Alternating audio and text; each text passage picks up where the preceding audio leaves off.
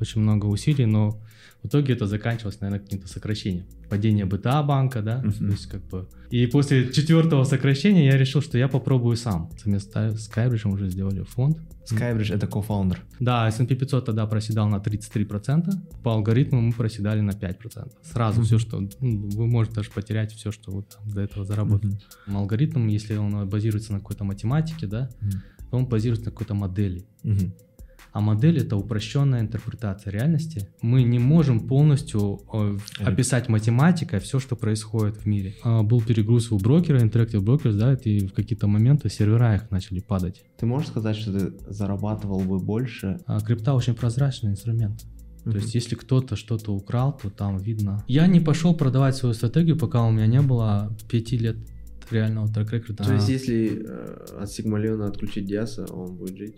Наверное, мне кажется, поэтому machine learning, да, и вот и искусственный интеллект далеко не всегда работают финансово.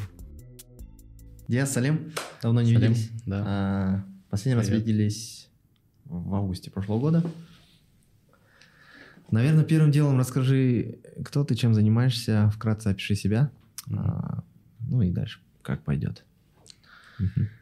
А, Я занимаюсь управлением активами, а при этом а, через алгоритмическую торговлю. Я занимаюсь этим с 2012 года, 10 лет. 10 лет. И Как юбилей. как основной а, вид моей профессиональной деятельности я это, этим занимаюсь с 2017 года, то есть 5 лет. Соло. Соло, Свободное да. прав- плавание, да? В свободном плавании и как а, источник моего дохода. Мгм. Вот. А, По, с точки зрения моего профессионального бэкграунда, я начал работать с 2006 года Мгм. и начал работать в банковской сфере, а, в корпоративных финансах. Вначале я работал немножко в KPMG налогах, Мгм. где-то в районе года, да. А, Это небольшой опыт, но он достаточно ценный. Далее Это я в ушел уже 2006 году KPMG. 2006 по 2007, да. Потом я ушел в корпоративные финансы, и уже оттуда с 2008 года уже началось именно мое, наверное, а, такое путешествие по asset management. Я перешел в управление активами, да, на тот момент в управление пенсионными активами. Мгм. Вот, я работал в пенсионном э, секторе, получается, в управлении активом э, в районе 6-6,5 лет. Как, в каком банке? Э, Сначала это был пенсионный фонд БТА Казахстан, Мгм. а потом он объединился с пенсионным фондом Уларумид. Мгм. Вот, то есть и там, и там я был э, в инвестиционном подразделении, членом инвестиционного комитета.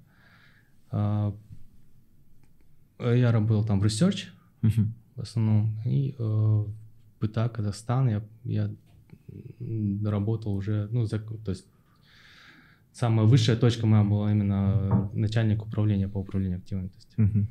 вот, самого под- подразделения департамента. Вот. Потом я перешел работать в НИК, При Нацбанке, да? да, при Нацбанке. А, Проработал там полтора года и после этого уже перешел а, в свободное плавание, Мгм. в алгоритмическую торговлю, э, именно с точки зрения своего собственного направления бизнеса. Как ты созрел к этой идее, что надо все, пора двигаться самому? А, На тот момент э, было такое, что и это, наверное, ну, наверное, такой и негативный опыт, да, то есть и каждый раз, где я там не работал, в принципе, я вкладывал очень много усилий, но в итоге это заканчивалось, наверное, каким-то сокращением. Да, то есть как бы приходит э, смена руководства или там наступает событие, в том числе, допустим, падение БТА банка, да, то есть как бы слияние там пенсионных фондов, да, отмена вообще э, реструк- э, реформа пенсio- Реформа. пенсионной системы 2014 года. Мгм. Вот, а смена команд, да, допустим, смена руководства в Нацбанке, да, Да, в том да. же НИКе, да, там. Как бы все эти политические моменты, да, которые как- как-то со мной не связаны напрямую, да, но как бы они все приводили к одному и тому же, да. И после четвертого сокращения я решил, что я попробую сам. То есть, как бы, ну, зачем ждать пятого сокращения? Да. Вот, раз такой тренд наметился, Мгм. вот, э, пока есть силы, пока есть э, а, интерес и возможности, а, почему бы не попробовать? Да, я, я как бы думал, что это очень рискованно, у меня как бы семья, дети, а на тот момент у меня уже было двое детей, Мгм. вот. Но все равно как бы была такой внутренний, наверное, порыв, позыв. Плюс еще к тому моменту уже был определенный трек-рекорд реально на, на реальном Мгм. счете. Вот. а, И я усиленно переключился на разработку алгоритма. Ну, доработку алгоритма. То есть в Мгм. 2012 году я как бы была такая базовая версия, да, и к моменту, когда я вышел уже в самостоятельное плавание, я его начал активно уже ориентировать на клиентов и дорабатывать каким-то Когда, когда привлек первые деньги под управление? Сторонние, не свои. А В, в конце, во второй половине 2017 года. А, вот. Это Вот, и есть майлстоун, когда появился Да, фонд, да, да, есть не фонд. э, Вначале это было просто как бы собственные деньги институционального инвестора, Sky- Мгм. в данном случае это Skybridge. Мгм. Вот это был первый, наверное, клиент, который, а, которому я, я привлек для под алгоритм на институциональном уровне. Мгм. Первый клиент сразу институционал. И сразу институционал. Ну, это круто, да. Вот. Сразу собрался. То есть сначала это были собственные, небольшая сумма собственных активов Мгм. Skybridge, а потом Skybridge а, уже при- привлек под алгоритм клиентов своих. Мгм. Вот. В 2020 году мы с, а, с- совместно с Skybridge уже сделали фонд. То есть у тебя Skybridge это кофаундер? Или как? Нет, это не кофаундер, но такой партнер, Мгм. как скажем. То есть на которого я очень сильно ориентирован по историческим, наверное, моментам. Так исторически сложилось, как говорится. Вот. А, ну, Мгм. ну, как бы по, по фонду, да, кофаундер. По Мгм. стратегии это партнер. Мгм. Вот. Стратегия Сигмалион, правильно? Стратегия называется Сигмалион. Да. Мгм. Вкратце. А, Стратегия, она м, по классификации, она а, long only, то есть это, в принципе... Чуть-чуть попроще, наверное, Да. Да. А, то есть мы э, в данной стратегии нет э, коротких позиций, то есть мы против рынка не, игра- не играем. Мгм. А, то есть когда идет стресс на рынке, а, то в зависимости от а, математических там параметров Мгм. а, на тот момент а, алгоритм может выходить либо в кэш, либо хеджироваться другими инструментами. Перестраиваться. Да, да. Но он э, не, то есть мы как бы, как сказать, не пере- переворачиваем в отрицательную позицию. То есть мы уходим в маржинал- маржинальную. Это опасно Шорт. для данного случая или как? Это не то, что опасно, просто здесь э, ре- речь идет о тех допущениях, которые заложены в алгоритм. То есть одно из главных допущений было такое, что здесь нельзя, а, невозможно прогнозировать направление рынка. Не то, что доходность, но даже направление. То есть куда пойдет сегодня он, вверх или вниз. То есть невозможно. И это было такое главное, ключевое а, Assumption. assumption, да, ас- а, вокруг чего построена вся эта структура. А второй момент э, это то, что стоп-лосс не работает Мгм. как модель. Соответственно, было э, переключено внимание не на контроль лосса, Мгм. а на контроль риска. То есть э, риск, под риском подразумевается то, как сильно шатает портфель. Вот, то есть как он ходит вверх или вниз. Вот, но как бы, соответственно, в чем проблема стоп-лосса? В том, что когда стоп-лосс срабатывает, вы выходите в кэш, вы закрываете позицию, и у вас возникает следующий вопрос, когда ее заново открывать. То есть здесь уже вопрос точки входа.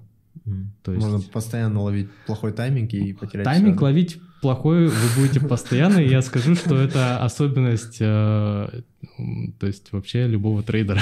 Да, наверное, да, то есть как бы очень, ну, единицы, не знаю, ловят хороший тайминг, но как бы обычно нет. То есть это тоже был assumption, Мгм. что тайминг не предугадаешь. Мгм. Соответственно, переходим на контроль не убытка, а контроль риска. Вот. То есть алгоритм сфокусирован на том, чтобы контролировать на, на на то, что можно менеджить, да, то есть условно риски и баланс портфеля. То есть фактически мы э, инвестируем там, у нас есть три класса активов, да, Мгм. S&P 500, э, государственные облигации США, золото. И цель алгоритма выстраивать портфель так, чтобы он вписывался в заданный бюджет вот этого риска. То Мгм. есть, допустим, под риском мы можем закладывать, допустим, цифру 8%, годовых, да, там 10% годовых, там 6% годовых и так далее. То есть это то, как сильно шатается ваш портфель, то есть в Standard deviation. Standard deviation, да, можно так сказать. И э, кто, кто спрашивал, зачем нужен значит, standard deviation? Вот. Да. Э, и, соответственно, исходя из этого параметра, то есть, допустим, мы закладываем целевой standard deviation для портфеля 8%. Исходя из этого параметра, алгоритм уже выстраивает портфель. То есть сколько mm-hmm. нужно держать в S&P 500, сколько нужно держать в трежерях а, американских, да, сколько нужно держать в золоте, сколько держать в кэше. Mm-hmm. Вот. И когда меняются вот конкретные м, параметры вот этих компонентов, допустим, S&P 500 резко падает. Угу. Да? Какое-нибудь событие происходит? Или... Да, событие, допустим, COVID, угу. да, там, а, то а, как бы алгоритм, он не просто не закрывает S&P 500, угу. но он смотрит на корреляцию, то есть как ведут себя при этом трежеря и золото. Угу. И если они ведут себя так, что они, наоборот, начинают расти, угу. то он может сохранять позицию в S&P 500, угу. а, потому что его защищают а, трежеря и золото. Но если этой защиты нет, то тогда он уходит в кэш, тогда он начинает сокращать позицию и в S&P, и в трежерях, и в золоте, да, потому что корреляция не mm-hmm. идет а, в одном направлении. Вот. А, и тогда как бы кэш становится превалирующим а, компонентом портфеля. Например, в случае ковида, да, это, это март-апрель, вот когда mm-hmm. это все разразилось, да, там март-апрель 2020 года, перед таким большим сильным падением рынка, да, первым, а, в, тогда в кэше было в районе уже 85%. Угу. Когда уже пошло сильное-сильное прям ухудшение, ухудшение, ухудшение, ситуация, позиция кэша увеличилась до там 98%. То есть, но все равно угу. 2%, да, они в инструментах. Это, это по помогло не потерять деньги? Да, S&P 500 тогда проседал на 33%. Угу, и причем резко. Э, да, очень быстро. Э, по алгоритму мы проседали на 5%. Wow.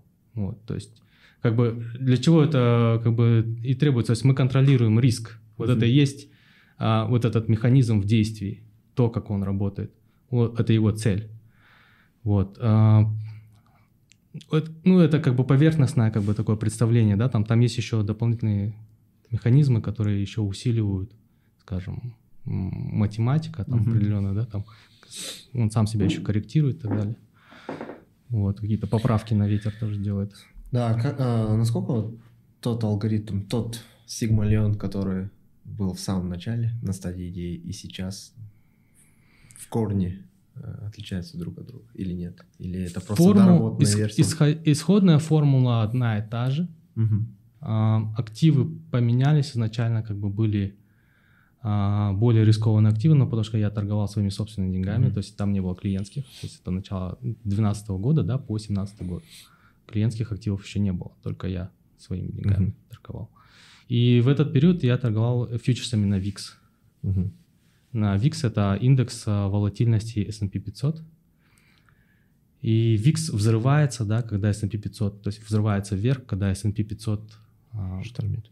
Штормит, и он резко падает, да. То есть... Это VIX, он, кажется, показывает это, да? Настроение рынка, да? Да, это так называемый индекс страха. Ага. Вот. Но когда все спокойно, а это происходит примерно в 70% времени вообще в целом, угу то VIX, а, наоборот, он как бы падает. И фьючерсы, они как бы вот выстраиваются вот в такую восходящую кривую. Угу. Наверное, чуть-чуть, наверное, детальнее. Да, да, это уже ага. детально, да. И, соответственно, когда вы, э, когда такая ситуация наблюдается, вы можете взять короткую позицию, то есть шортить VIX угу. через фьючерсы и э, на этом зарабатывать. То есть, угу. как бы cost of carry, то есть то есть получается, вот, то вы держите короткую позицию по ВИКСу, и если ничего не меняется на рынке, да, в 70% uh-huh. случаев, то тогда вы зарабатываете большие проценты. Но если рынок резко падает, то тогда вы можете стереть Викс идет все. вверх, шорт... Да, э, шорт сразу как бы сжигается сразу, uh-huh. все, что... Ну, вы можете даже потерять все, что вы там до этого заработали. Uh-huh. Вот, то есть и это происходит достаточно резко и быстро. Вот. Но при этом это, вот этот вариант стратегии, это первоначально был вариант, а, он, естественно, не был ориентирован для институционалов. Институционалы, а, у них требования, конечно, это большая ликвидность, Мгм. вот, более а, спокойные инструменты, как класс активов, вот, более, как бы, ну, нет вот этого короткого и длинного, да, в основном я, я, я перестроил это все на только длинные позиции, Мгм. то есть мы не играем против рынка. Вот, и а, в первом а, начальном варианте доходность за вот эти 5 лет с 12 по 17 год была в районе 14% годовых В баксах. баксах, да. Это круто. И э, риск, ну там риск был чуть-чуть Ну, от повыше. 14 а, там какой разброс, рейндж? От минимума до максимума. Минимальная в один год я самая отрицательная доходность это было минус 6,5%, а максимальная доходность была плюс 33%, Мгм. то есть другой год. Вот э, самый ам, м, плюс большой получился в 2015 году. Тогда штала, а, если помните, у нас была девальвация очень Мгм. сильная. Это на фоне там опасений спада, экономического спада в Китае. Э, и э, неф- нефтяных таких потрясений тоже, да, то есть получается рубль у нас, да, если помните, сильно начал обесцениваться, все побежали скупать машины в России Ага. и так далее. Вот, то есть это вот, вот такая, Это еще и геополитические были, да, какие-то тряски? это все вместе обычно Да, идет, да, да, ага. то есть как бы плюс еще назревала ам, а, как бы политика, ужесточение политики, монетарной политики Мгм. США, то есть рост ставок. Вот, и, соответственно, это очень негативно а, выглядело все в целом. Мгм. И рынок очень сильно шатал, но к концу года, 2015 года, рынок резко развернулся, и все стало нормально. А, При этом а, многие портфельные управляющие их наоборот, то есть они не смогли так развернуться, как, как рынок развернулся. То есть как бы, то есть рынок вот шел, шел, шел, резко просел, несколько колбас и раз развернулся и все остался. То есть как бы нормально. А, и ну многие портфельные управляющие вот там внизу и остались. Как бы. С чем это связано? Ну это я не знаю с чем связано, каждый управляет портфель по-своему. Мгм. Вот, а, как бы в данном случае ну, алгоритм справился. Мгм. Да, плюс 33%, по-моему, было. А минус 6 это, получается, на вот этом же и падение было. да? Минус 6 это было раньше, а, в 2013 году, по-моему, потому что золото сильно упало с 2009, с уровня 1900-1800 до 1200-1300. Мгм. И золото было как бы, ну и на этом фоне как бы тоже сильные были потрясения. Мгм. Вот, то есть как бы э, вот из-за этого. А как ал- алгоритм повел себя во время ковида? Ну вот, то есть ковид у нас разразился в начале марта, ну, как бы имеется в виду, э, он разразился раньше, но именно на рынке это сказалось вот именно в начале марта, да. А, алгоритм очень сильно опять-таки ушел в кэш. Первый сильный удар, он уже был 85% кэша. И в- уже когда произошел отскок, Мгм. как бы небольшой, да, там, да, небольшая, то есть рынок еще чуть-чуть отскочил, и потом уже началось сильное падение после этого отскока. Мгм. И на тот, после отскока он уже ушел 90, там, Восемь. 8% кэша, все. Вот на отскоке и все уже. То есть падение было неощутимо. Самый сложный момент для алгоритма это когда м, не работают естественные экономические взаимосвязи между рынком США, акций, да, и м- между гособлигациями. В каких случаях это происходит? Это происходит, когда идет вмешательство в монетарную политику в части программ количественного смягчения, то есть когда печатают деньги Мгм. фактически. США печатают деньги и таким образом накачивает искусственный рынок. Рынок очень сильно растет, Как в 2020 году. как в 2020 году, да, очень сильно растет, и мы просто ну, не поспеваем. Но это, но это искусственный как бы фактор, который, ам, как правило, ожидается, что он не а, держится долгое время. То есть не- нельзя, невозможно как бы постоянно Стимулировать. да. стимулировать таким образом. Ну, то есть то, что сейчас мы наблюдаем, это фактически а, такое как раз-таки разря- разрядка этого бабла, да, то есть вот этого Мгм. пузыря, который надулся за счет а, Денег стало ровно, там, кажется, в два раза больше. да? очень много Да. стало денег. И, естественно, куда они пошли, они пошли в акции. Рынок Потому акций. что, э, получается, деньги заливают, ставки падают, да, или как? ставки очень низкие. Нет смысла хранить деньги на депозите, если так простыми словами. И люди начинают искать более агрессивный инструмент. А, в- в основном эти деньги попадают не только не, не столько в экономику, сколько в финансовый сектор. И там они уже дальше идут в рынок акций угу. обратно. Вот. Плюс э, за счет того, что ставки низкие, да, кредитование начинает развиваться. Угу. Вот. И уже это стимулирует бизнес. Угу. Вот. Э, то есть тогда безработица начала резко расти, но потом резко начала падать. Тоже, в принципе, mm да, там начало. То есть уже, вот. Всегда прикалывал, как э, американский рынок как по книжке прям... Ну, то есть как будто... Э, раньше в физике была такая стандарт temperature and pressure. Mm-hmm. То есть как будто задачи в книжке берут assumption, что температура всегда такая, и mm-hmm. как бы При идеальный рынок или как ну, эффективный рынок. То есть те книжки, которые описываются, прям они как будто... Mm-hmm. Вот в, в этих ситуациях, вот когда идет такое mm-hmm. активное стимулирование, ломаются корреляционные связи. Mm-hmm. То есть уже а, когда рынок растет, трежеря не падают при этом, потому что ставки низкие. Mm-hmm. И трежеря растут, и как бы, ну, они уже, как бы, как сказать, уже на пределе. Они у трежерей а, особенность в том, что они могут расти, но они растут до определенного предела. Mm-hmm. Там не будут расти бесконечно, как может расти и рынок акций. Mm-hmm. Вот, и, э, соответственно, у нас там в алгоритме может быть и по-прежнему сохраняться защитная функция, да, долгое время. То есть он еще помнит, так, как скажем, э, опасное поведение рынка, и он сдерживает себя. Угу. Но при этом и, э, нельзя туда зашить, что сейчас идет как бы искусственное надувание, печатание денег. Вот, то есть математику, то есть, когда мы модель... Говорим, что алгоритм, там, не знаю, помнит какие-то поведенческие, можно, не знаю, предположить, что у него есть какой-то характер или там, не знаю, параметры такие, что... Нет, э, имеется в виду, что он смотрит на то, что рынок растет, угу. но э, волатильность, то есть математическая величина этого, параметра, волатильность, она по-прежнему высокая. Угу. Вот, и и потом, поскольку она высокая, то он все равно себя сдерживает, потому что у нас есть бюджет риска, да, то есть бюджет волатильности. То есть мы не можем брать на себя такую волатильность. И он начинает больше уходить в кэш, хотя рынок растет. Вот. И все равно, как бы, то есть мы начинаем отставать от, от рынка угу. в таких ситуациях. Он более консервативный. Да, он как бы все равно ориентируется на какие-то естественные процессы, нежели искусственные Прикольно. моменты. Ну, потому что, опять-таки, что такое алгоритм? Алгоритм, если он базируется на какой-то математике, да, mm. то он базируется на какой-то модели. Mm-hmm. А модель — это упрощенная интерпретация реальности. То есть мы не можем полностью э, описать математикой все, что происходит в мире, mm-hmm. да, то есть какой-то формулой. Мы можем описать определенные а, механизмы. Мы знаем, что когда при прочих, вот при стандартной mm-hmm. температуре, если рынок растет, то трежеря будут падать. Если рынок падает, трежеря будут расти, потому что все уходят в безопасный а, актив.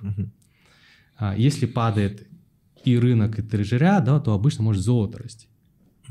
То есть как бы, а, когда вот, вот это мы можем зашить в модель, в математическую, но мы не можем зашить именно... Численные там, показатели можно зашить, а да, а вот qualitative... Хед, хед, хедлайны, да, какие-то, то есть мы не можем зашить.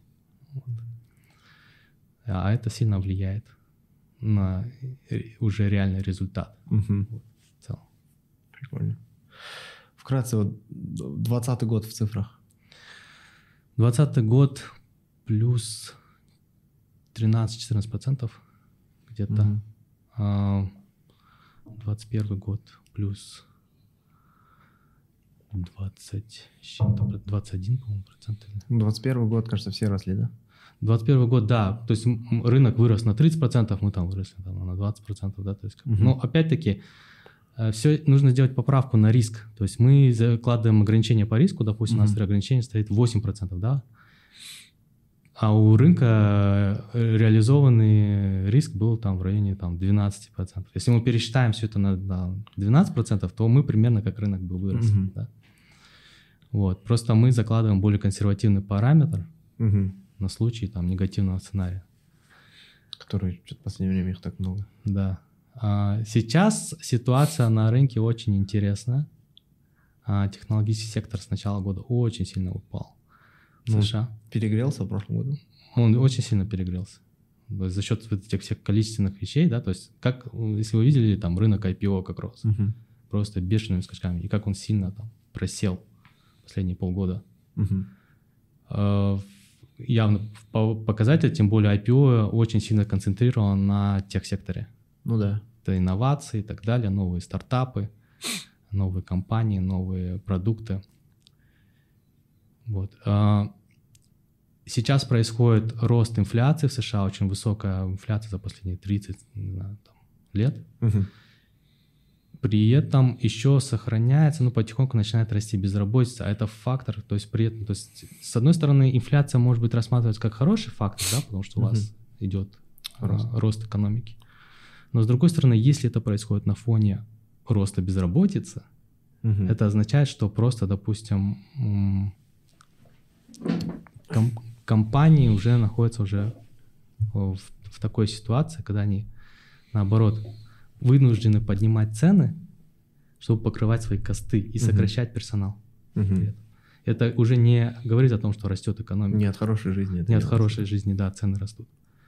И это сейчас наблюдается, и сейчас уже фактически, говорю, что первый квартал ушел там э, с негативным ростом, да, там реального ВВП США. Если будет еще второй квартал, то это уже говорит о Мгм. рецессии. Вот, и тогда уже может начаться полноценная распродажа, сезон скидок в США Мгм. на рынке акций. Вот.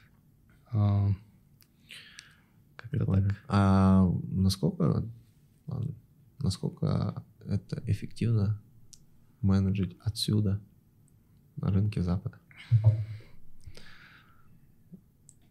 Все это автоматизировано. То Мгм. есть а, Как вообще процесс происходит? алгоритм развернут на в облаке.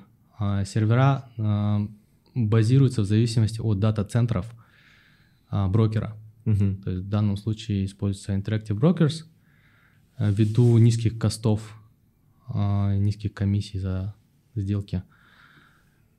При этом, если его дата-центры расположены в Нью-Джерси, то используются сервера облачных сервисов, которые также расположены в Нью-Джерси. Мгм.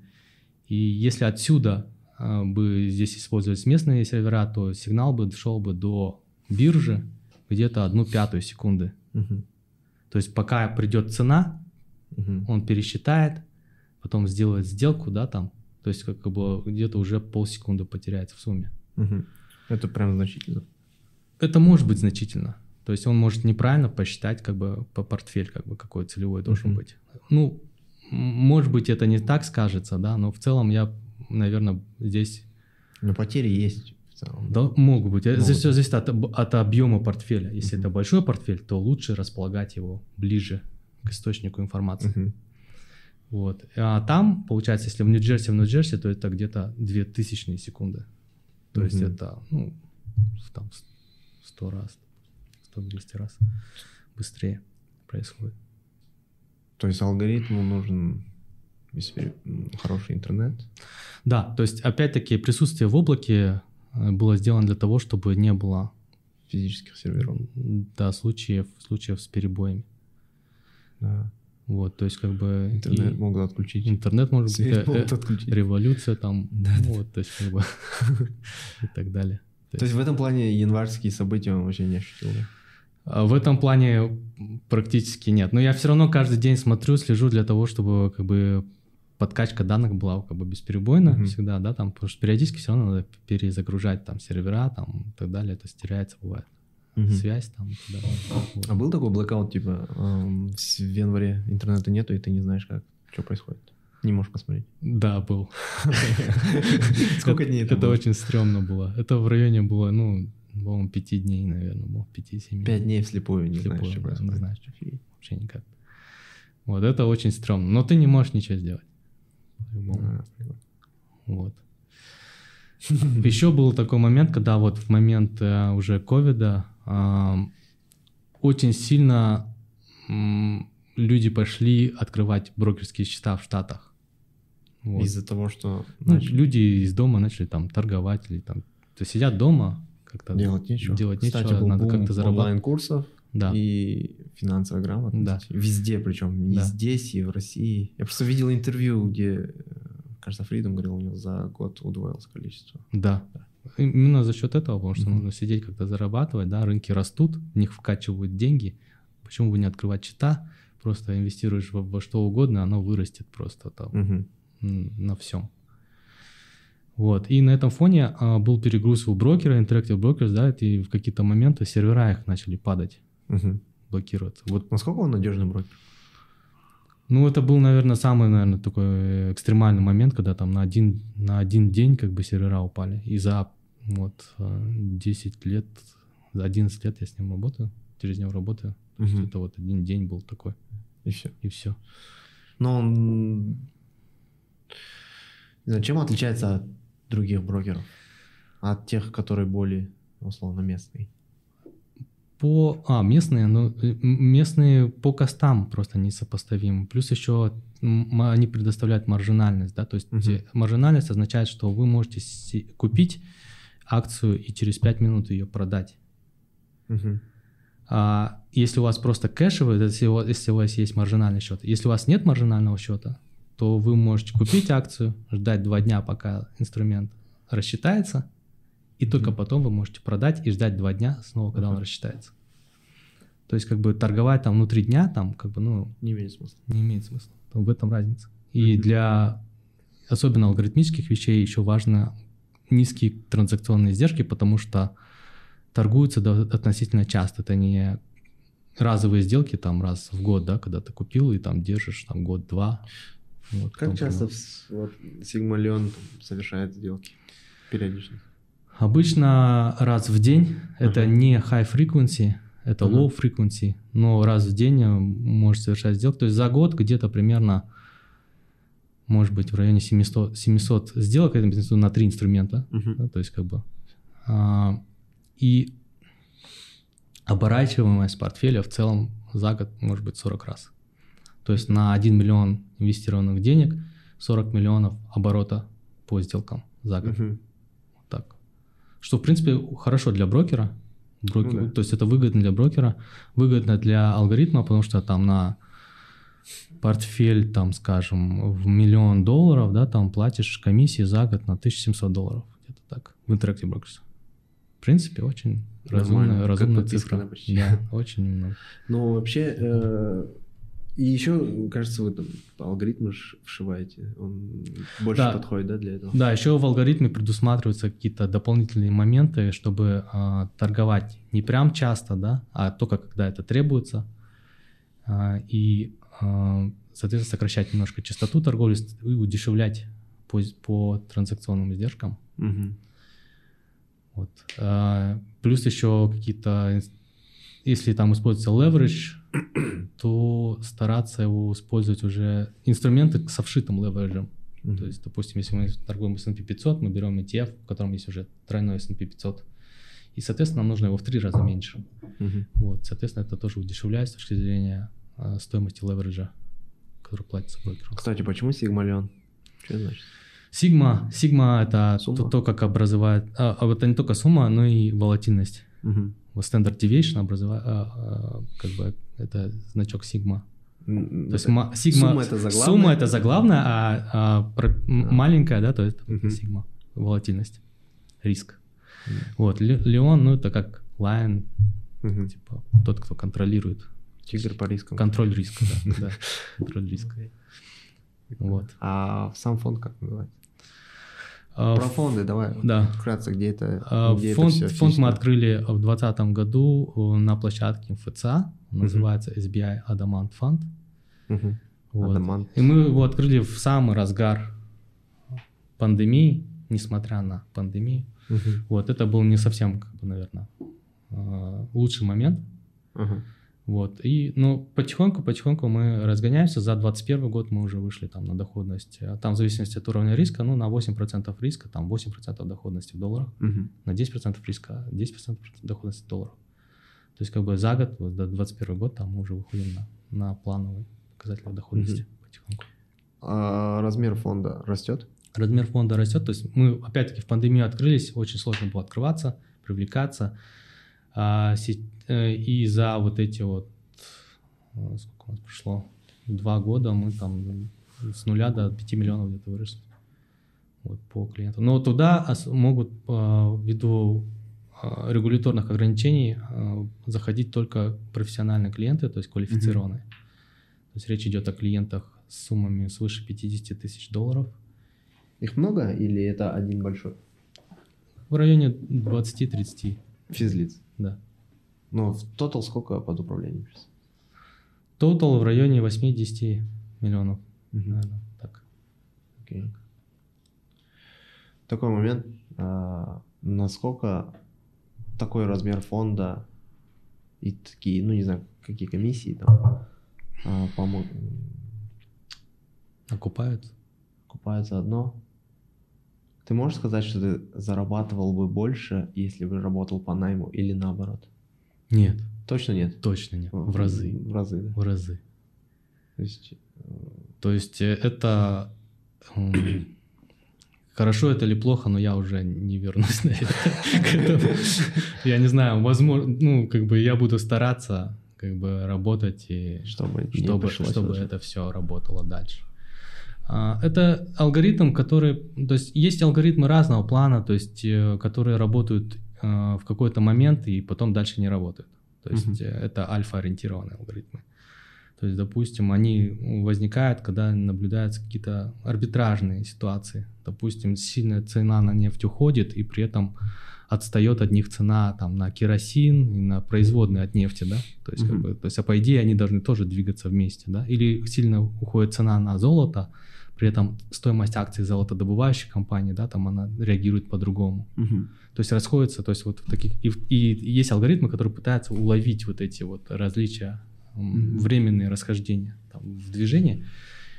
Но это временные, то есть это как бы, особенно когда люди увидят а, такую большую разницу, они начинают запрыгивать в такие алгоритмы, да, и эта а, прибыль сокращается. Угу. Вот, то есть это альфа уходит, то есть вот эта доходность.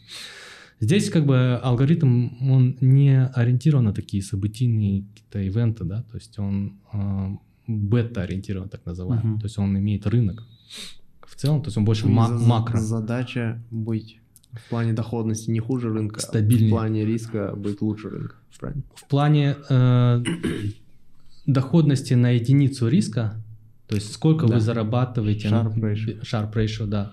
Сколько вы зарабатываете на единицу вашего бюджета по риску, э, должно быть этот Sharp ratio выше, чем у Sharp ratio S&P 500. И он выше, по mm-hmm. факту. То есть у нас есть... Вот с 2017 года я могу сказать с, по клиентским активам, у нас э, Sharp ratio выше, чем рынок uh-huh. то есть 17 года. Хотя и, ну, риск у нас ниже, да, то есть там в районе там, ну, в целом где-то зарабатываем на 8% риска, там 12% долларов. Тему заработка. Ты можешь там в среднем своим заработком в год байговаться с э, портфельными управляющими западных банков? В пересчете на вот эти активы по размеру активов, то да.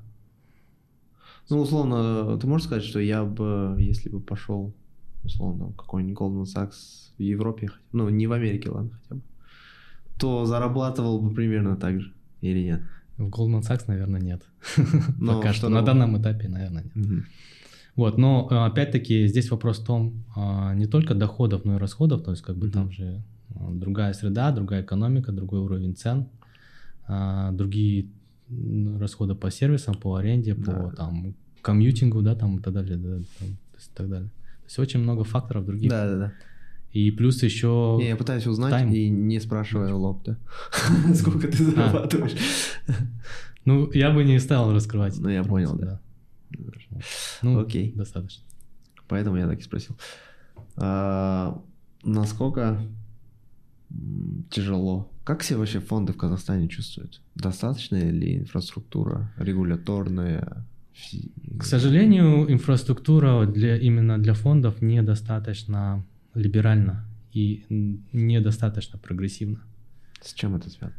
А, ну, допустим, нам, ну, с чем мы столкнулись, да, почему мы не можем просто там взять и открыть там а, фонд не в ФЦА, да, там, а в, просто в рамках казахстанского законодательства. Угу потому что у нас ограничения по кастодиану. То есть э, там для паев фондов требуется наличие отдельного кастодиана. Угу. И это ограничивает вот эту маржинальную торговлю, то, о чем я говорю, что нам нужно торговать часто. Угу. Вот, соответственно, как бы мы не можем ждать два дня сеттлмента, когда сделка идет. то есть мы можем сегодня купить, на следующий день продать. То есть это алгоритм вполне нормально. Но как бы при наличии кастодиана, да, это невозможно. Автоматизация здесь сразу... То есть там в казахстанском законодательстве по-прежнему зашита такая ручная модель управления активами. Угу. То есть купили, там, через там, неделю минимум, да, там, продали. Но не на завтра, не через 5 минут. То есть как бы это невозможно в рамках казахстанского законодательства по-прежнему. Угу. Вот. Есть какие-то положительные сдвиги? Или очень, даже... мед, очень медленно, как будто не хотят вникать в эти тонкости. Насколько МФЦ решает эту проблему? Для фондов он упрощает жизнь и насколько? В, вначале, мне кажется, было легче создавать фонд. Сейчас уже даже сложнее создавать фонды, мне кажется, более зарегулированно все становится mm-hmm. постепенно. И э, еще фактор есть такой, что я, я так понимаю, что многие э, те, кто сейчас работает в АФСе, это люди, которые пришли из структуры э, Нацбанка. Угу. Мыслят по-старому. Мыслят по-старому. И, соответственно, здесь опять-таки ментальность, она сохраняется. Угу. Именно в части ограниченных. В при... принятии решений. В ограничении, в том да, числе. да, в том числе. Вот. А Но в целом это комфортная гавань или нет? В целом это более комфортная гавань, чем традиционно казахстанское законодательство, наверное. Угу. Дешевле. Вот. Дешевле, плюс еще налоговые... Насколько это дешевле э, содержать или открывать фонд по костам, чем это делать не в МФЦ? Где, в Казахстане или да. за, пределами Казахстана? Ну, типа, если сравнить Mainland и МФЦ, условно. А, то я, я думаю, по костам, может быть, это сопоставимо, может быть, чуть-чуть, наверное, даже чуть-чуть дороже в МФЦ сейчас уже становится. Но в целом а, и, вот то, та инфраструктура, она более либеральна угу. и более, как сказать, ну, предпочтительна, наверное, для фондов. Для инвесторов. Да, да, в том числе для инвесторов. То есть у инвесторов твоих есть траст к этой регуляторной базе МФЦ? Сейчас мир э, немножко изменился с точки зрения комплайенса. Если mm-hmm. раньше все люди хотели, там, скажем, побыстрее там, иметь деньги за пределами Казахстана, mm-hmm. э, в, офшор, в том числе в офшорных юрисдикциях, то сейчас это не имеет уже смысла. Почему? Потому что все офшоры подписали CRS, mm-hmm. и все, вся информация, в том числе по открытым банковским счетам в офшорных зонах, она подлежит э, раскрытию автоматизированно. То есть э, сейчас никуда деньги не спрячешь, как бы, в принципе. И, э, это и, по запросу работает или прям... Автоматизировано. То есть это раз в год автоматизированно приходит. Куда? Между налоговыми службами идет обмен информацией разных стран. Но это конфиденциально. Это владеет этой информацией, наверное, налоговый комитет, финансовый, Министерство финансов. То есть как бы Okay. Вот. Насколько это открыто, но я думаю, это не открыто, наверное. Ну, это, наверное, раскрывается там каким-то исполнительным органом при необходимости. Да, скорее всего. Вот, то есть как бы сейчас э, бежать в офшоры ради того, чтобы э, избегать или оптимизировать э, налоговую составляющую инвестирования, не совсем рационально. Можно сказать, что поэтому крипта процветает? Крипта Э, несмотря на общее какой-то, наверное, еще байс, да, там, о том, что это, что через крипту отмывается много денег, там, и так далее, это какая-то серая, серая зона, uh-huh. крипта очень прозрачный инструмент. Uh-huh. То есть, если кто-то что-то украл, то там видно, а, в принципе, движение, то есть, куда эти деньги пошли, какую биржу и так далее. Дальше идет, идет э, информирование биржи, биржа может заблокировать. И также раскрыть при необходимости. Также раскрыть, да. То есть крипта очень прозрачна, даже может быть более прозрачна, чем банковская система. И более оперативно, более быстро, динамично и так далее. То есть э, с точки зрения того, что там отмывается много денег, я бы это не сказал относительно, ну, в сравнении с традиционным. В сравнении с тем, что было раньше, до вот этих. Да, да, да. То есть крипта очень довольно такие прозрачные инструменты. Я не считаю, что там много серого. Единственное, может быть, самый серый сектор — это NFT. Потому что он недостаточно... Потому что вы можете Зрелый? завысить цену, а. и за счет этого, как бы, как сказать, от- отмыть деньги, можно Ага. так сказать. Ну, то есть какая-то картинка, да, непонятная, да, там она стоит миллионы долларов, если пересчитывать на доллары, да, там, ну, э, насколько это справедливая цена, насколько она отображает реально там, э, ситуацию, да, там, по спросу и предложению, непонятно. Вот. И это может быть искусственно раздутая цена, которая подразумевает какой-то, Ты в крипте шаришь? Или не так? ну, стараюсь, да. Но я как бы, у меня, у меня крипта значи- уже достаточно значительный имеет вес в общем портфеле. Ну, он отдельно лично- вообще лично. сам по себе. Это долгосрочный инструмент, я его рассматриваю как долгосрочный инструмент. Я считаю, что за ним будущее. Я очень сильно а, загорелся криптой а, не в начале, вот, Мгм. но когда просто купил, там, не знаю, биткоин чуть-чуть, да, там, Мгм. купил чуть эфира, и я просто попробовать. И я понял, что это абсолютно новая вещь, и она никуда не уйдет. И она будет только, только больше и больше и больше. А, Это будущее. То есть по-любому, потому что вы не храните деньги традиционно в банке, вы его храните у себя в телефоне, на Мгм. флешке, да, там где-то. А, Это новый способ, плюс еще вы можете его, эти деньги а, отсылать там, в другую точку мира за быстрые сроки, за небольшие комиссии. Вот. а, И э, это сейчас это настолько развито, достаточно развито и быстро развивающая дальше э, такая штука. А, Она имеет прям свою собственную уже инфраструктуру с точки зрения кредитования, Мгм. депозитов. То есть как бы Продукты появляются. продукты финансовые, они абсолютно репли- реплицируют все, что есть вот в обычной жизни. Вот. и- А. то есть это и это все уже есть там, как бы. То есть вся финансовая, весь финансовый сектор уже там. Появится ли, ну, есть мысли делать сигмалион для крипты, условно? Здесь э, нужно а, ориентироваться на смысл Сигмалиона. Сигмалион, он, а, как сказать, он балансирует между фундаментально связанными классами активов. То есть есть рынок акций, который Мгм. представляет собой экономику, да. А, Есть э, гособлигации, которые представляют собой защитный инструмент. Мгм. Вот, есть золото.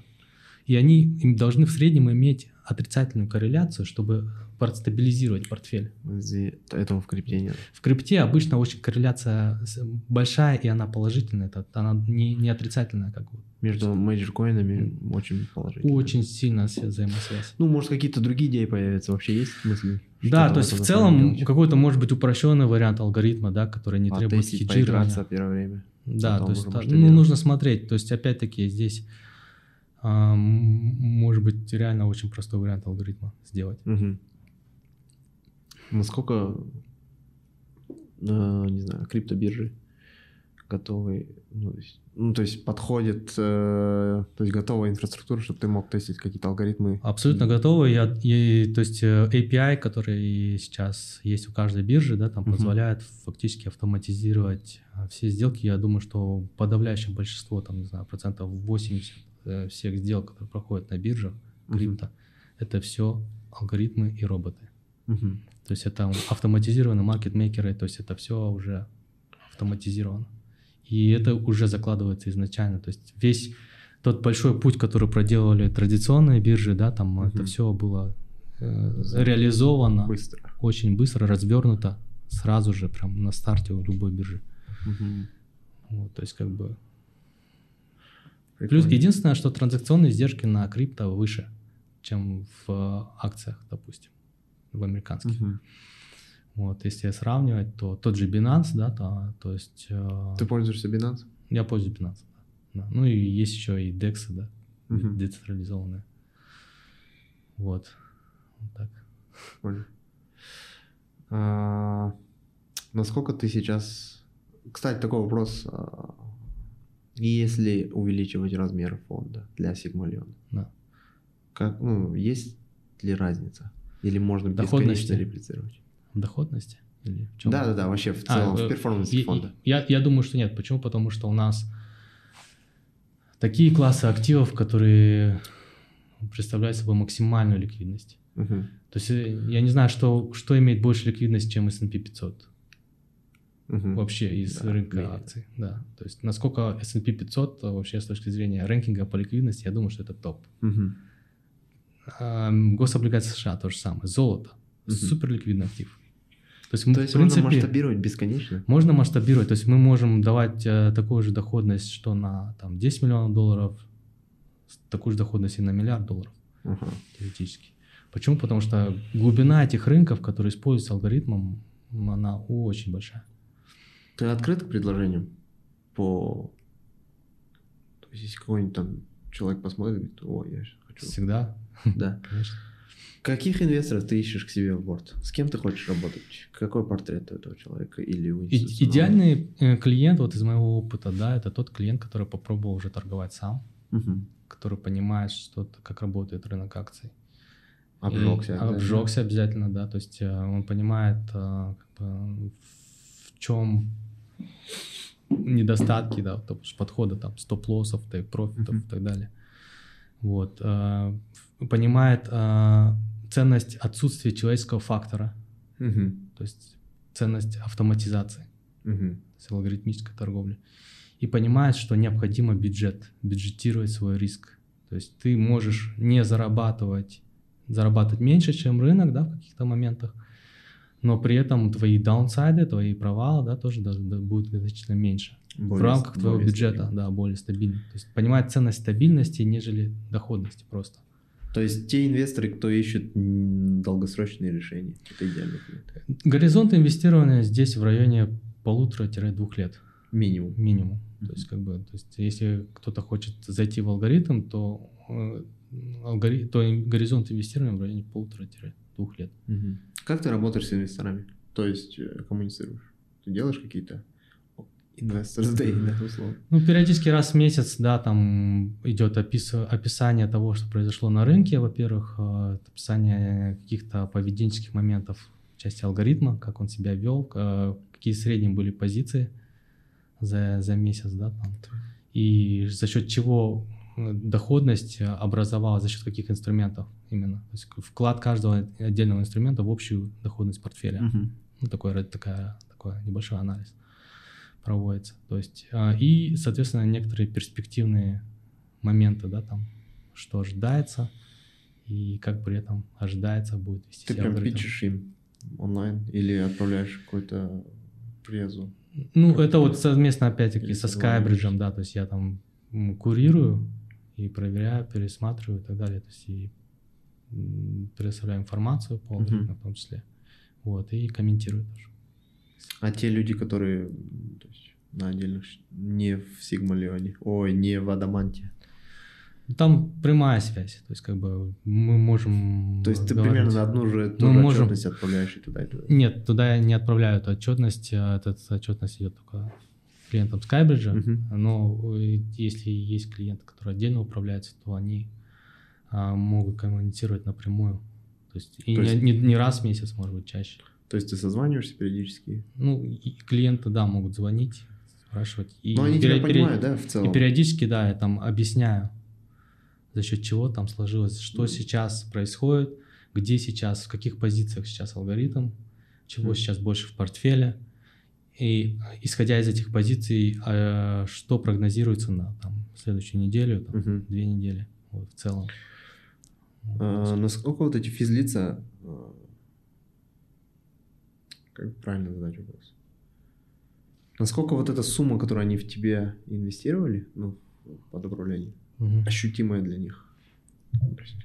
Кардинально. То есть это какая часть... Обычная ситуация нетворса, такая, то есть если да. об- обычно это небольшая часть нетворса, Мгм. и обычные отношения начинаются опять-таки с небольшой суммы.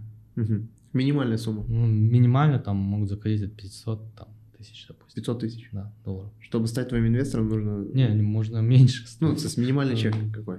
Ну, все зависит от инвестора, да, там, начинают обычно, там могут из 200 тысяч начинать. Мгм. А, потом, если появляется какая-то уверенность, опять-таки, все вопрос восприятия. Люди изначально видят это как такой black box, э, закрытую коробочку, которая, возможно, непонятна, да, то есть там есть э, непонятная математика, непонятная как бы и не раскрываемая, да, особо. Вот, соответственно, как бы э, они начинают с небольшой суммы, когда есть такое.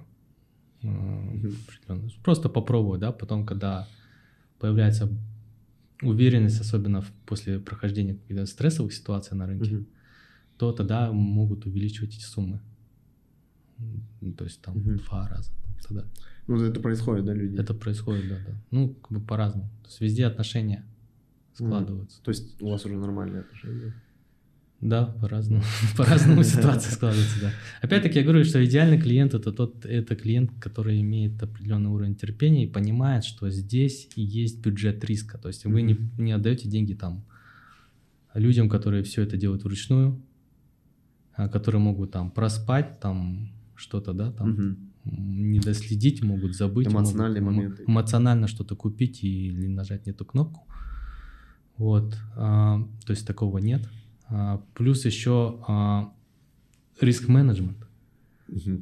Ви- Алгоритм по- полностью построен вокруг риск-менеджмента. То есть риск-менеджмент поставлен не то, что как а, на один уровень с доходностью, А выше? а выше. То есть как бы мы контролируем риск, и это, это задача номер один, а не, не там, достичь какой-то доходности определенной. А если мы говорим про ин- институционалов, инвесторов?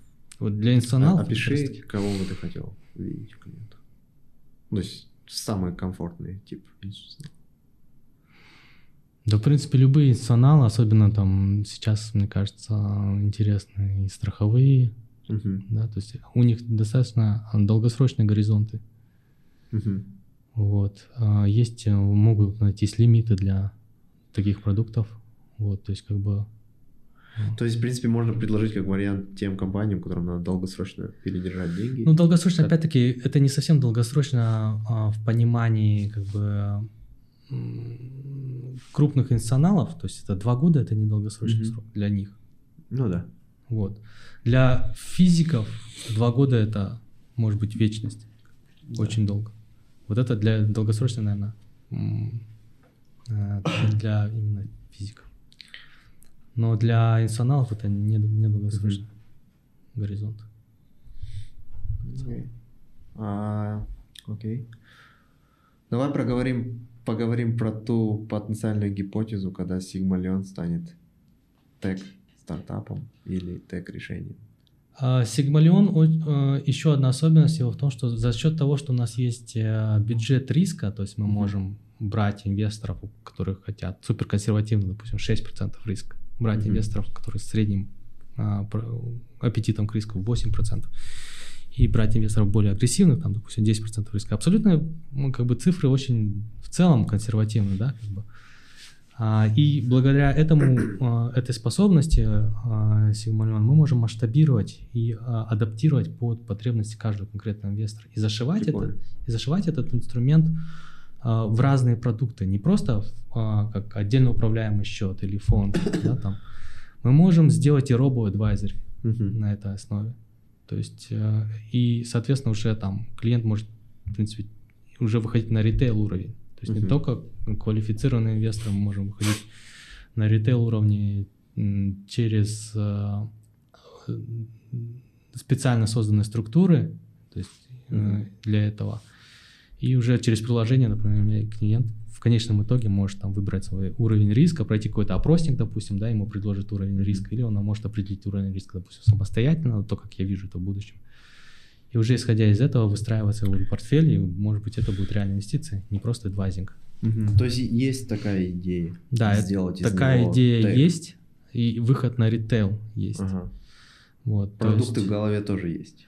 Разно, раз- именно, ин- и, именно имплементация той же самой стратегии, но уже в рамках а, вот этой обертки, да, там Мгм. специально подогнанная для ритейла есть. То есть есть мысли в голове, появится какой-то стартап, где ты CTO, а, работаешь над проектом и пытаешься его масштабировать вне Казахстана в том числе.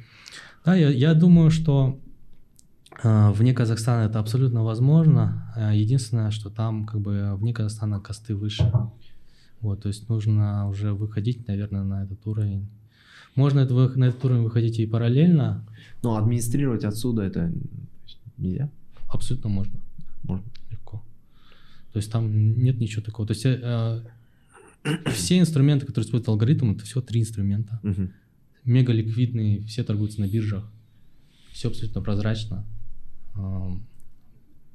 Про- продается, не знаю, позиция закрывается за секунду, Мгм. любая. То есть не нужно там пытаться в рынок там впихнуть там невпихуемое, грубо говоря, Мгм. вот, и терять еще большие э, ну, цифры на слипадже, да. А, Есть какие-нибудь а, похожие проекты, на которые ты бенчмаркишься, если сравнивать? Ну, понятно, что не, один, не в один в один, но похожие решения.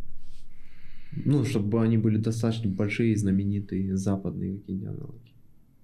Нет, я бы так сказал. Э, Ну, я, я, наверное, в этом плане не сильно research ил. Я больше, наверное, мой research в данном направлении, как бы, как сказать, больше сфокусировался на том, что такое robo-advisor. Это просто, наверное, категоризация, во-первых, инвестора по уровню риска, и, во-вторых, автоматизированное, а, соответственно, со- составление портфеля. И третий момент — это имплементация этого портфеля на реальном счете. Мгм. Вот, вот как я вижу это робо-адвайзере. Более того, помимо робо-адвайзери, а, данная стратегия тоже масштабируется в другие продукты. То есть это может быть а, продукты для тех же страховых компаний, то есть там Мгм. есть, по-другому можно выстраивать а, то есть э, доходность, потому что есть страхование жизни, когда а, заранее закладывается какая-то доходность наперед, да, там, допустим, Мгм. Вот. И мы можем тоже уже от этой цифры отталкиваться, от этого уровня доходности минимальной, и уже выстраивать бюджет риска от обратного. То есть немножко по-другому переделать. Вот. Но это возможно. То есть, плюс еще мы можем а, предлагать отдельные решения по риск-менеджменту, поскольку все выстроено вокруг риск-менеджмента. У кого-то есть просто голый портфель акций, Мгм. ничем не захеджированы. И они как бы ловят все... У большинства, наверное. Да, и они ловят все вот эти кочки и там так далее, то, что как бы ловит весь рынок. Мгм. Вот, э, потому что рынок открывается с гэпом, да, то есть уже никто не может среагировать, допустим. Многие не хеджируются через опционы и так далее. Ну, то есть это сложно, там, деривативы очень сложно. Соответственно, для такого риск-менеджмента, такого, таких портфелей, да, мы можем использовать эти, эти же механизмы. Мгм. То есть вместо S&P 500 использовать уже какую-то корзину акций, скажем. Хеджировать ее с помощью тех же трежерей и того Мгм. же золота. То есть это э, риск-менеджмент решения. Так мы можем кастомизировать а, алгоритм, то есть вот эту формулу под конкретно уже ручную управляемый портфель акций. То есть это условное абстрактное приложение можно использовать как альтернатива депозиту, пенсионным накоплениям. То есть достаточно консервативно можно выстроить это. Можно выстроить очень консервативно. То есть у нас получается депозиты сейчас долларов да, там в районе 1%. Мгм. Вот, мы можем там делать э, без особого риска там 5-6%. Без особого риска. Мгм. То есть это уровень риска там 4-3 годовых. На, это, на этих уровнях мы там 4-5% доходности можем делать Мгм. в среднем. Опять-таки в рамках инвестиционного горизонта там полтора-два года. И это достаточно низкий горизонт по национальным меркам. Вот, то есть как бы в этом плане все очень кастомизируется, все очень адаптируемо. Мы можем устраивать разные продукты, строить разные продукты на этой основе. Мгм. То есть э, это вот то, на чем я и сфокусирован, наверное, как, как дизайнер этого продукта, наверное. Мгм. То есть чтобы можно было а, сфокусироваться на стратегии, ее можно заворачивать в разные а, обертки Под разного... для типа- под разного клиента. Вот. Это, И- не знаю, можно там делать очень быстро и легко. Да, можно это для институционала завернуть, который будет вкладывать большие деньги, можно использовать для ритейла, который будет а, рисковать небольшой суммой. Мгм. Вот. И это все абсолютно реализуемо в данном случае. И здесь нет человеческого, человеческого фактора. И То есть, не, если бы это все управлялось вручную, ну, не- нельзя было бы так это все завернуть, а, на мой взгляд. Мгм. То есть это все зависело бы от кого-то, от какого-то человека, да, и так далее, от его настроения, от там, того, что он съел утром, да, и так далее, как он Мгм. выспался, не выспался, как он воспринимает сегодня информацию, проходит она ему в мозг или нет. Вот. Да, кстати, всегда думал, как принимают решения люди. Это достаточно стрессовая вещь, и, наверное, тяжело соблюдать какой-то гайд постоянно. Да, да, это очень Это просто Просто зависит от э, скилл, да, вот портфолио менеджера, насколько он матерый. Ну, у нас он- обычно, если речь идет о ручном управлении, это больше даже интуитивное Мгм. направление. То есть все управляют как-то интуицией, Мгм. потому что ты можешь, э, как сказать, прошерстить очень большое количество акций, выбрать а, там из а, 500, если, допустим, компаний, которые входят в индекс S&P 500, Мгм. там, скажем, 20 самых на твой момент, на, на твой взгляд, а, недооцененных с точки зрения фундаментального анализа, Мгм. инвестировать туда и при этом ничего не получить по доходности, никакого преимущества да, относительно просто индекса Мгм. вообще. Потому что вот в последние годы фундаментал очень сильно отстает просто тупо. Ну, то есть от э, вообще реальности. Не От просто индекса, да. То есть Мгм. вы можете там э, очень много сил потратить в research, вложить, Мгм. не добивших, и расходов. Потому что это все информация, она ну, требует расходов. Сбор информации, обработка информации, э, выстраивание структуры, построением финансовых моделей, да, там оценка компаний, допущения в каждой оценке свои. Вот, и в итоге, проведя это в отношении 500 компаний, Ага. вы можете perform ить хуже, чем Можно, просто индекс. можно ли предположить, что в этой индустрии быть средней рыбой вообще невыгодно? То есть, либо ты крупная рыба, которая может себе позволить все эти косты и вообще качественный анализ, либо ты Диас Карбаев, который все это оптимизировал и двигается один.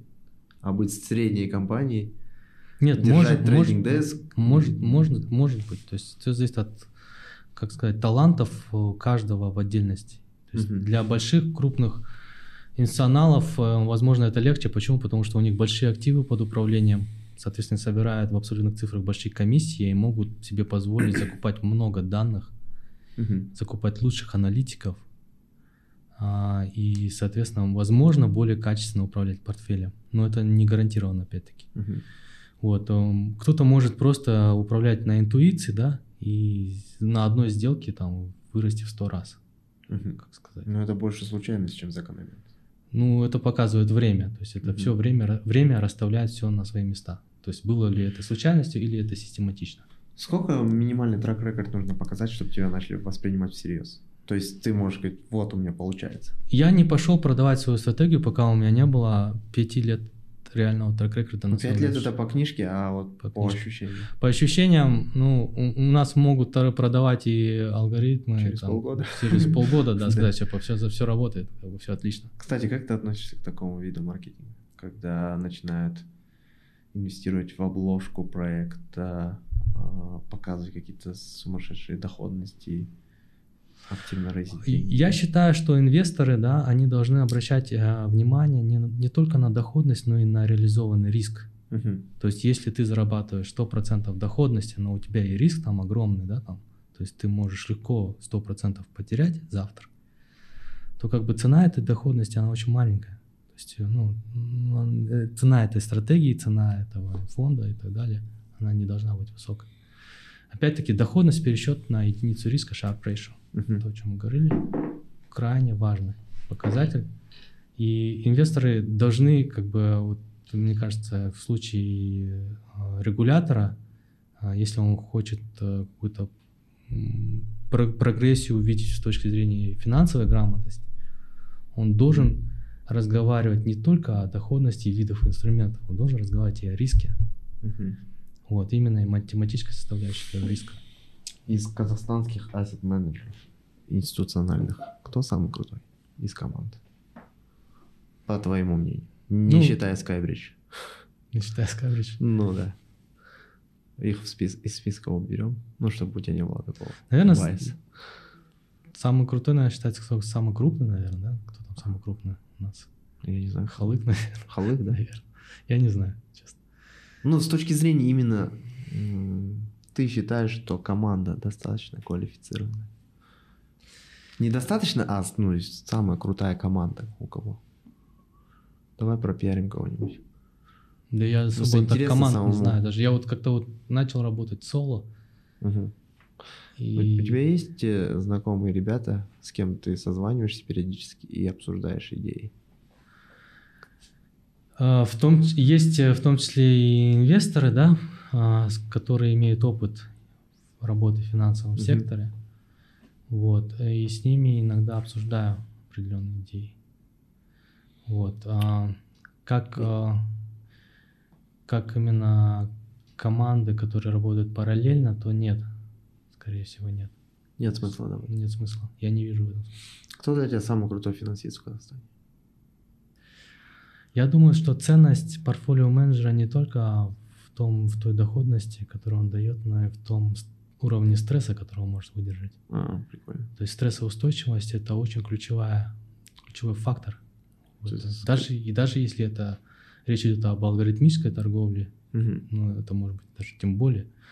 А, и э, когда человек еще вручную управляет, то есть это уровень стресса огромный.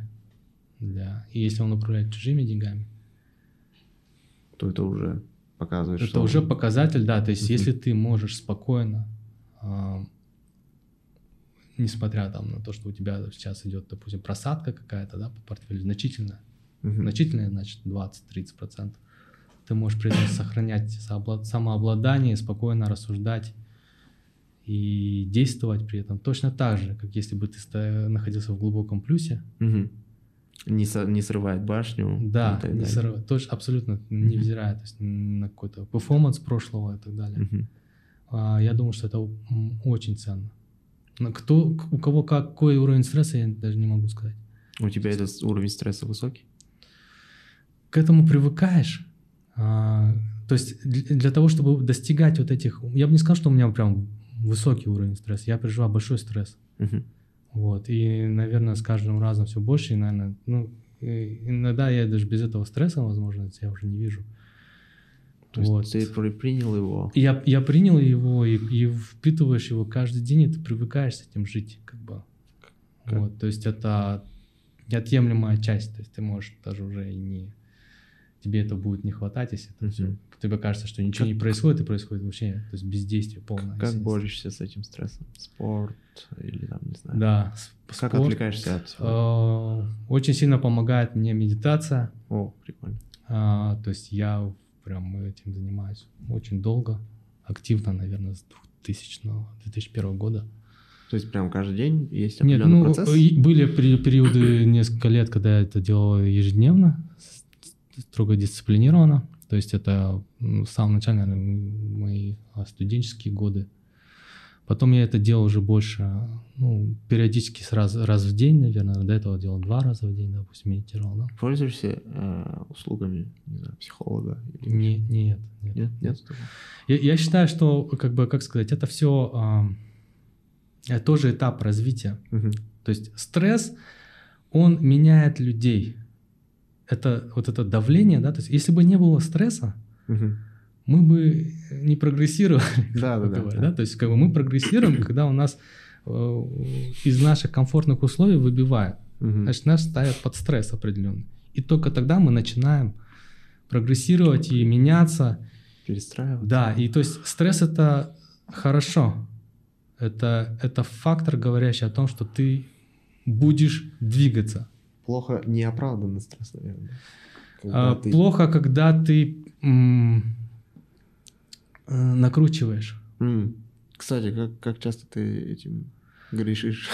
Ну, из-за того, что я, как бы, как сказать, по, по своей а, особенности своего характера, да, интроверт, как бы, то э, я могу много накручивать именно то, что за счет много большого мыслительного процесса. Uh-huh. То есть я там читаю новости, я могу переоценивать важность той или иной новости, а, эффект на, на, на, на будущее, да, на прогноз свой, собственно, в голове. Вот. Как, э, как в такие моменты э, берешь себя в руки, помимо медитации? У тебя есть какое-нибудь хобби, типа пойти там побегать или Да, если спро- спорт это очень хороший фактор для, ну, занятия для снятия стресса тоже. Чем ты Отвлечь. Надо отвлечься. Чем ты занимаешься? Просто джим. Джим? Да, и все. А, то есть э, нужно обязательно не а, а, зацикливаться. Вот зацикливание. На то, что ты не можешь повлиять. На то, что числе. Тем, в том числе на то, что. То есть это, это, наверное, и еще способность отпускать. Угу. Если ты будешь постоянно в чем что-то в себе держать, то есть и зацикливаться на этом, то есть Мгм. и, и э, ты начинаешь раз, закручивать и большой клубок. Мгм. И этот клубок становится тяжелым. И Мешает работать. Он мешает тебе двигаться дальше. Но это и с точки зрения твоего личностного роста очень важный э, компонент. То есть без стресса мы не растем, наверное. Мгм. Вот тот же самый CFA, да, там сколько стресса переживает. Но при этом люди а, упорядочивают в голове а, многие вещи. Мгм. Прикольно. Вот. Я, я считаю, что стресс а, необходим для прогресса личностного роста. Мгм. А единственное, нужно уметь и им его менеджить для себя. Это очень большая задача. Ну, кажется, для любого Очень предпринимателя. большая задача, да. Э, Особенность стресса в том, что ты к нему привыкаешь в какой-то момент. То есть ты, в принципе, учишься э, жить с большим риском, что завтра может как бы Мгм. все рухнуть, да, там не будет, вот, допустим, я, у меня была там постоянная работа, традиционная, да, там, в офисе, а, стабильная зарплата и так далее. Э, И в какой-то момент мне ам, наступил момент, когда мне надо было уже попробовать что-то, а это стресс. Мгм. То есть, когда у тебя, если, если у тебя нет семьи и так далее, то это, это еще легко, в принципе. Да? А когда у тебя есть семья и дети, это уже, как сказать... Другой набор. Да, да, это определенный leverage. Мгм. Вот. И это уже определенный уровень стресса Мгм. больше. Вот поэтому, когда, а, если кто-то хочет, наверное, попробовать что-то самостоятельно, наверное, все-таки стоит это делать в более молодом возрасте. Там есть больше права на ошибку. Да. Вот. Вот так. Еще интересные наблюдения есть? Вот, а, Просто я знаю, это голубая мечта любого человека по найму, особенно в финансах. Сейчас я натаскаюсь и начну сам. Ну, какая-то... Когда-нибудь потом я открою свой фонд, условно. Я Да. много слышу таких. Ultimate goal какой? Он говорит, я сейчас буду работать, работать, работать, и в определенный момент рискну и сделаю его так. Не, возможно, это все так и есть. Ну, в моем случае, наверное, так и свер- свершилось, Мгм. По большому счету. А, то есть я работал, и когда у меня было там накопилось а, 8-10 лет опыта, да, я уже решил прыгнуть Мгм. и посмотреть, полечу я или упаду камнем. Вот. а, Но а, пока что я еще лечу, наверное, не Да. скорее, чем падаю, да. То есть и а, единственное, что я бы не стал, как сказать, сразу все бросать и начинать какой-то свой стартап и так далее. То есть стараться все это делать параллельно. Желательно то, что та вещь, которая, по моим наблюдениям, все, все эти вещи и бизнесы, они самостоятельно, они в основном начинаются из хобби. М. То есть то, что вы делаете в свободное от работы время, раз, а и то, что вы делаете, а, за что вам не платят деньги, и при этом вы все это все равно это делаете. Получать удовольствие. Получаете удовольствие от чего-то. И со временем, не сразу, то есть когда у вас есть определенная подушка безопасности, допустим, на какие-то накопления, которые вы сформировали, работая на, э, каждый день в офисе, да, там, который позволит вам, скажем, год-полтора прожить как бы на там, самостоятельно, да, на холостом ходу, грубо говоря. Мгм. Вот. а, нужно это- обязательно это иметь. И прежде чем совершить этот прыжок.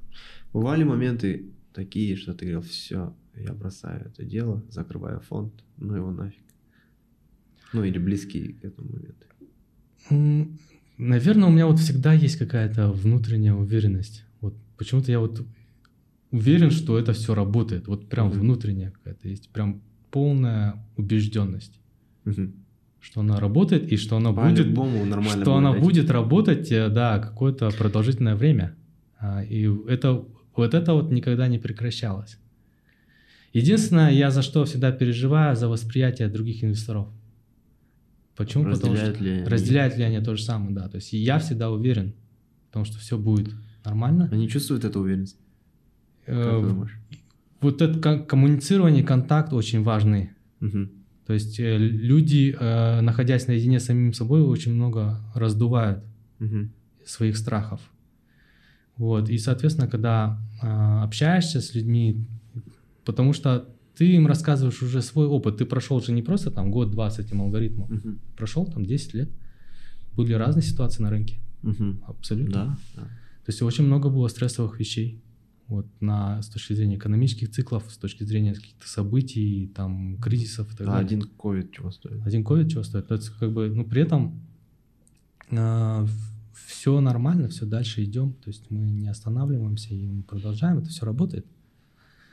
Вот, то есть в этом плане всегда важно коммуницировать, потому что люди же не всегда проходят с тобой этот путь, и как бы ты прошел больше путь, чем они, ты должен показать, что мы прошли вот этот стресс, вот эти события были, вот эти события были, вот, вот так он себя вел как бы, в этих ситуациях. Вот, и все закончилось нормально. Да, кстати, вот э, предыдущий гость тоже говорил, типа, был момент, Мгм. когда стартап прожег все деньги, ну, которые он вначале вложил. Но была такая дикая уверенность, что все будет хорошо, что он скрывал это от команды, Ага. брал в долг, Ага. и ни капли не было сомнений, что э, двигается в правильном Я думаю, это качество хорошего стартапа, наверное. Мгм. Все-таки стартап это не самостоятельная какая-то штука, это люди. Мгм. Качество людей, оно должно быть таким для таких вещей. Скучаешь по корпоративному миру? Корпоративы, коллеги, вот это нет, все. нет. Тут почему-то нет. Нету Нет, вообще, нет, нет. А, Не чувствуешь себя одиноко условно? Ну, в плане карьерном. у меня остались э, связи с коллегами, с Мгм. которыми я работаю. Я поддерживаю периодически, да, там. А, И а, в целом а, то общение, которое ты получаешь в этом, то есть я не, не потерял много. То есть в плане того, что я его поддерживаю, и я не упускаю, я не считаю, что я что-то упускаю. Мгм. Прикольно. Вот. На данном этапе жизни. Вот. Ну и почему-то у меня как бы пока что, наверное, я знаю, что мне нужно в определенный момент уже серьезно масштабироваться. Этот момент уже рядом? Он уже Или- рядом, да, но как бы мне нужно будет перестраивать свою ментальность, я понимаю. До этого, потому что до этого мне было, опять-таки, а- изначально алгоритм ориентировался не для клиента, Мгм. он был ориентирован только для себя. В этом-то особенность. Прикольно. Я его строил не для того, чтобы продавать, а я его строил для того, чтобы просто в мои собственные деньги, мои собственные накопления, накопления там своей семьи и так далее, они Мгм. как бы а, инвестировались определенным Так, как образом, Тебе подходит, да? так как да, как, так как я считаю. Мгм. Вот, при этом было минимально человеческого фактора, что если со мной что-то не что-то случится, да, допустим, Мгм. это все может продолжаться. Устойчивость. О, прикольно. То есть именно с, эти, с этой целью. То есть это было, опять-таки, это должно работать, значит, в течение нескольких поколений. То есть этот был прицел для, для такого алгоритма. То есть э, изначально как бы вот такая была цель. То А, есть, если э, от Сигмалиона отключить Диаса, он будет жить? Сам по себе? должен жить дальше. Нормально, да, да? это его цель. О, прикольно. Вот. а, и как бы параллельно, потихоньку это все переросло. Изначально это было как бы хобби, да, реально. Это то, что я делал параллельно с обычной работой. В какой-то момент я уже решил это продавать, Мгм. то есть при- привлекать То инвесторов. есть, следующая стадия, ты становишься более открытым. больше, более- дольше, больше активов. А, более диверсифицированная продуктовая линейка, то есть на основе, опять-таки, тот же робо-адвайзер, да, сделать. А, Я считаю, это очень интересно. Это маш- более масштабно. Выход на ритейл. Вот. А, При этом нужно продолжать ам, research, Мгм. продолжать анализ, продолжать какие-то возможные улучшения. Вообще в сфере алгоритмов очень важно не перекручивать модель. То есть не over, а, как сказать, а, overfit. То есть есть понятие оверфитинга, да? Но я считаю, что это самый большой риск для любого алгоритма оверфитинг. То есть у тебя куча параметров, от чего твоя модель зависит, да, там как бы. Усложнённо. Да, то есть чувствительность там модели к какому-то отдельному параметру, при этих параметров очень много. Вот очень большая, допустим, регрессионная модель и так Мгм. далее. То есть она может работать для прошлого, но она будет плохо работать для будущего. Вот это оверфитинг, и это очень большая, большой риск. И здесь всегда нужно очень осторожно. А обычно процесс такой проходит. Не если- перемудрить, да? Не, не перемудрить, именно. И очень часто, что бывает, что проводишь там, не знаю, три месяца ресерчишь очень активно, да, какие-то пейперы читаешь, а, имплементируешь, а, тебе нравится идея, она очень умная, там прям ты пытаешься, ты реализуешь это в коде, уже начинаешь зашивать в бэк-тесты, Мгм. то есть тестировать на исторических данных, и оно перестает работать, оно не работает, короче. Мгм. Хотя идея очень умная, и ты потратил на весь процесс 9 месяцев фактически, да? Мгм. Вот так, там 3 месяца research ил, там 3 месяца кодил, там 3 месяца backtest ил, да, и так далее. И ты даже до production а не дошел, потому что она не работает уже на Мгм. уровне backtest а, Да. хотя идея очень супер, да, то есть и ты потерял это время, тебе обидно, да, ты стал умнее, но, но смысл вообще этого, да, то есть оно как бы, то есть и в этом риск тоже, вот этого всего процесса. А оверфитинг, да, это самый такой колоссальный такой, наверное, риск для любого алгоритма. И, наверное, мне кажется, поэтому machine learning, да, и вот и искусственный интеллект далеко не всегда работают в финансовых аспектах, то есть именно в asset management. Мгм. Кстати, всегда а, думал, почему быть классическим asset-менеджером как будто до сих пор круче, чем быть таким дата-сайентистом. Потому что, наверное, вот э, AI и machine learning, да, как бы они не всегда подходят. На, Для- одно из немногих активом. направлений, где не смогли Да, добавить. невозможно делать. Одно из немногих.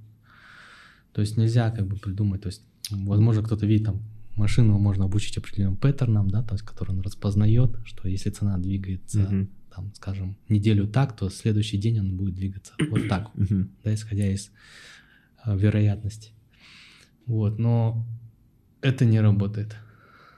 То есть э, рынок не подчиняется. Там есть хедлайны, Мгм. то есть, как бы здесь и как бы м, есть фундаментальные а, ф- факторы, Мгм. есть экономика, есть как бы и эта модель можно не всегда зашить. Если ее можно зашивать, очень много параметров возникает, и опять-таки все это не работает. Мгм. В этом-то очень сложно э, найти хороший работающий алгоритм. Поэтому ты и решил, да, менеджить не доходность, а риски. Да, риск очень важно. Вот и весь Это важнее, да, это важнее, чем доходность. Вот я Мгм. считаю. То есть, опять-таки, этого нету вот в нашей культуре пока что, да, то, что мы инвесторам говоришь, э, говорят, когда там мы даем там 20-30% доходности, все, он больше ничего не видит, он готов дать деньги. Но здесь вопрос не только в доходности, но и в риск. Там 20-30% доходности на 50-60% риска. Но это то же самое, что взять S&P с левериджем. Абсолютно то же самое. И будешь получать такую же доходность на такой же уровень риска. И тебе не нужно никому платить комиссию. Есть такой тренд, то, что в Казахстане богатые люди начали всерьез воспринимать диверсификацию. Богатые люди э, это Как- люди, они? которые э, зачастую, особенно ну, пережившие там стресс и так далее, они это люди, которые смогли правильно ориентироваться. Ну, И они очень умные, то есть, естественно, они изначально рассматривают диверсификацию как Нет, ладно, по-другому вопрос поставлю. Насколько эм, они открыты к таким предложениям, как твой фонд? То есть он зарабатывает основной кэш там условно на зерне или что-нибудь еще там, не Да. знаю. И ты к ним приходишь... он- Очень о, открытые. Да. очень Нету открыты. такого, что 10% типа иди отсюда, я там зашибаю столько, что мне это не нужно. Конечно, они с этим сравнивают. Мгм. Опять-таки, они сравнивают доходности, но не, мало кто сравнивает доходность в пересчете на риск. Мгм. То есть э, мы даем там 10 там 15% доходности, да, в долларах, но при этом риск 10%. А тут зерно, допустим, там э, не урожай или что-то случилось, да, там, там повысилась стоимость топлива, какой-то кризис, там закрылись границы, рынки сбыта Мгм. перекрылись. И какой риск Огромный здесь? Здесь не риск. 10%. Да, точно. Вообще не 10%. Здесь вопрос в том, что да, доходность ми- меньше, но при этом риск очень жесткий, огранич... есть риск-менеджмент. И все забюджетировано. То есть все как бы постоянно все это считается, постоянно все это контролируется, постоянно это То есть это хороший инструмент для условно. Для диверсификации абсолютно. То есть и речь в том, что вы хотите стабилизироваться. Вы mm-hmm. заработали какую-то большую сумму, но вы должны понимать, что это как бы может происходить не постоянно. Mm-hmm. А, то есть была какая-то волна, и вы подхватили, это супер. А дальше нужно как-то стабилизироваться. Там уже доходность будет поспокойнее, но там должен быть риск э, контролируемый. Mm-hmm. Вот. То есть как бы в этом плане. Я считаю, вот так, это, это ниша определенная, да, то есть где может быть э, алгоритм mm-hmm. очень хорошо использоваться.